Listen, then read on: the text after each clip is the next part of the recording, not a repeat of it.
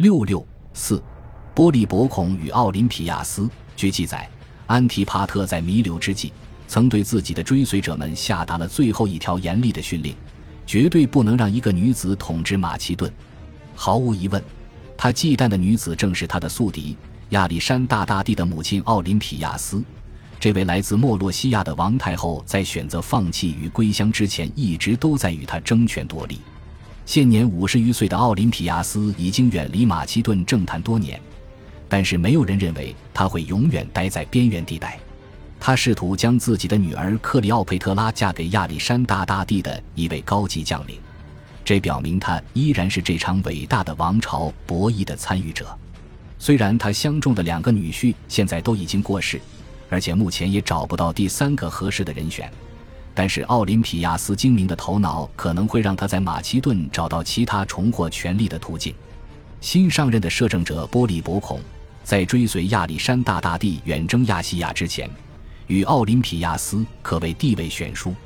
他并不属于任何一个马其顿豪族。他的儿子们也只是能与王室成员自由往来的宫廷侍从罢了。毫无疑问，他知道为什么要避免与这位王太后产生交集。他脾气暴躁，天生不愿妥协，也不愿意屈居第二。但是，波利伯孔需要助力。在欧洲，他的对手卡山德已经反叛，从强大的伙伴中招募盟友；而在亚洲，独眼的安提柯也显现了自身所具有的威胁，蛮横地夺取了一支满载金钱驶往马其顿的船队。波利伯孔已经可以预料到，自己与这两个人中的一位，或者正如其所料，两方合兵一处的话，那就是两位一决雌雄的时刻已经近在眼前了。波利伯孔没有天生的盟友，没有亲属构成的骨干，也没有身份显赫的密友。所以他值得向自己对手的敌人伸出友谊之手。他不顾安提帕特的一致，派遣使者前往奥林匹亚斯处，邀请他返回马其顿，与自己共掌权柄。奥林匹亚斯可以成为他四岁孙子亚历山大的监护人。他在信中如实写道：“他还未曾见过那个男孩以及他的母亲罗克珊娜，这样他就成了波利伯孔的联合摄政者。”而波利伯孔也将继续监护另外一位国王及蠢笨的腓力。奥林匹亚斯在收到这个提议之后，陷入了深深的矛盾。他想行使祖母与女王职责的美好愿景，居然这么快就成真了。不过，他即将受邀前往的地方充满危险。出没于乡间的卡山德，既是他宿敌安提帕特的儿子，同时也可能是一个更加凶险的敌人。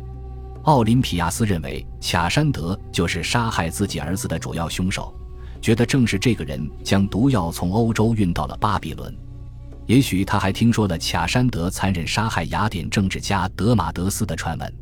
除此之外，腓力国王的妻子阿迪亚也构成了另外一种威胁。虽然两位男性继承人通过共治王权联系在了一起。但是阿迪亚所在的阿基德王族分支不可能永远与奥林匹亚斯一脉结成同盟，总有一天，一个王室分支会将另外一个彻底消灭。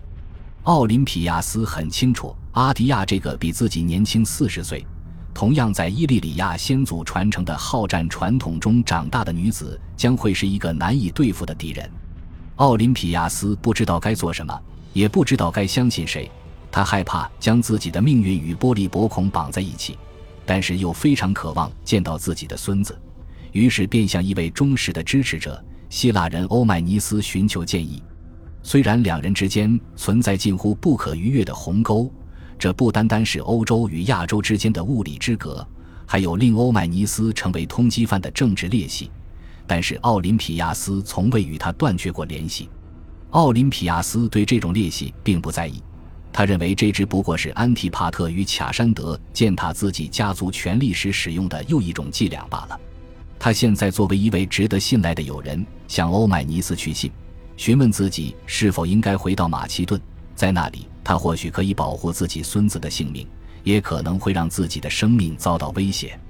他甚至在这封信或者之后的一封信中提出，希望委托欧迈尼斯保护自己的孙子，那位蹒跚学步的国王。尚且年幼的亚历山大，而当这封信送抵欧迈尼斯之时，波利伯孔也获悉让他一直害怕听到的信息：卡山德已经偷偷渡过赫勒斯滂海峡，开始与独眼的安提柯并肩作战。即将爆发的战争的前景突然变得严峻起来。波利伯孔将要面临的是可以调动亚洲海量资源的敌人。这个敌人不仅拥有物资、金钱，而且拥有令人畏惧的新型武器战象。这些战象将使欧洲的军队不可避免地陷入惊骇。波利伯孔的实力不足以让他直接抗衡亚细亚的敌人，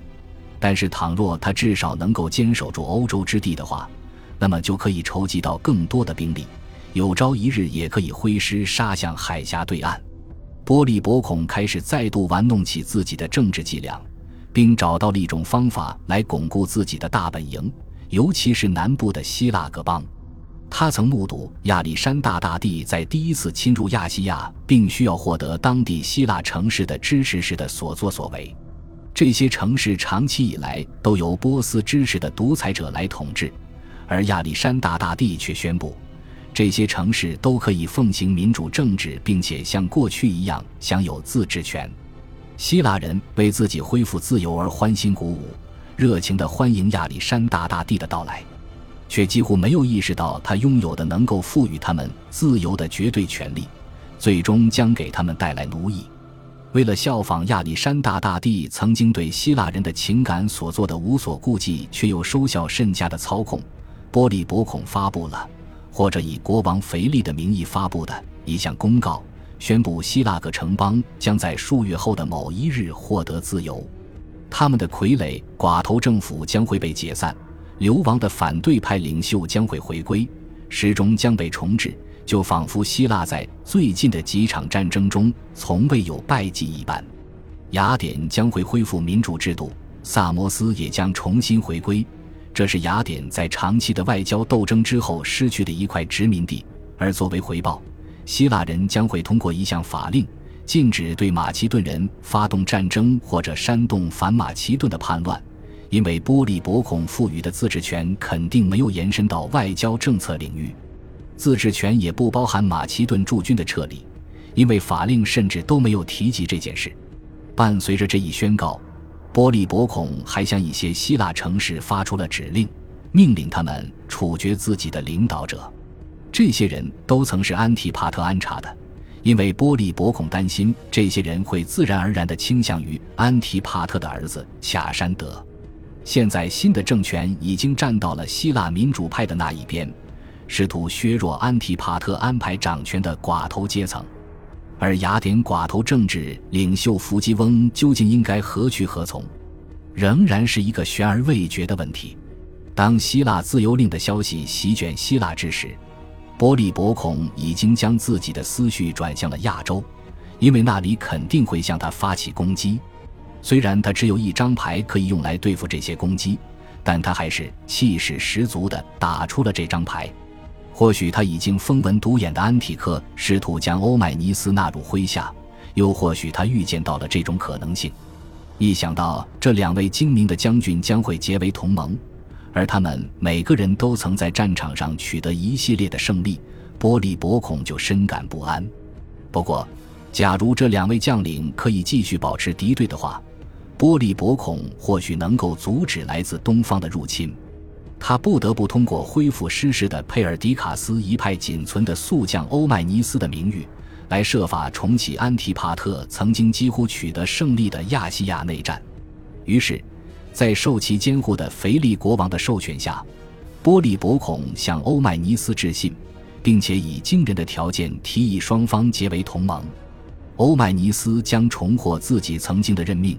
他将会从基因达的府库中获得五百塔兰特的白银，作为自己遭受苦难的补偿。与此同时，守护着这些宝物的银盾兵及其指挥官安提珍尼斯也将被划归为欧迈尼斯个人所属的步兵军团。这已经是一种奢侈的贿赂了，但依然还有隐藏的惊喜。假如欧迈尼斯穿越海峡来到欧洲的话，他本人将会共享共治国王的监护权。又或者，假如欧迈尼斯选择留在亚洲的话，那么波利伯孔就会在他需要的时候，带着共治国王与王家军队一同越过海峡，为他提供帮助。就像他曾对奥林匹亚斯所做过的那样，波利伯孔提出自己主动放弃一半的权利，以招募一位能够拯救其余水火的伙伴。波利伯孔的使者离开欧洲，穿越赫勒斯滂海峡，紧随着那些已经踏上路途的使节。奥林匹亚斯派出的信使，以及独眼安提柯选择的中间人卡迪亚的希洛尼莫斯，所有的使节都在赶往卡帕多西亚的一处小小的要塞。这样一处并不起眼的岩石悬崖，忽然就变成了整个已知世界未来的中心。感谢您的收听，喜欢别忘了订阅加关注，主页有更多精彩内容。